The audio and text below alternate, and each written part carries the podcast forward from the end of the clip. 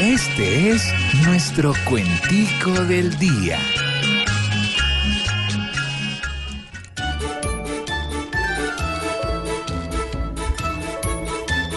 En el país en que el sagrado corazón era folclor, estaba desconcentrado por un caso aterrador.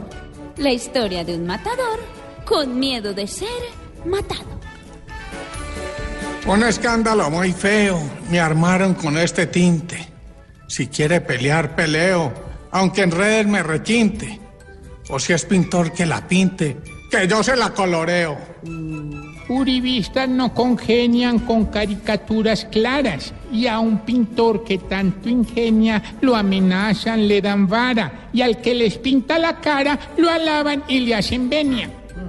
Me siento identificado con ese hombre tan escueto, porque somos muy nombrados y aparte del gran respeto, somos más amenazados que la novia de un traqueto.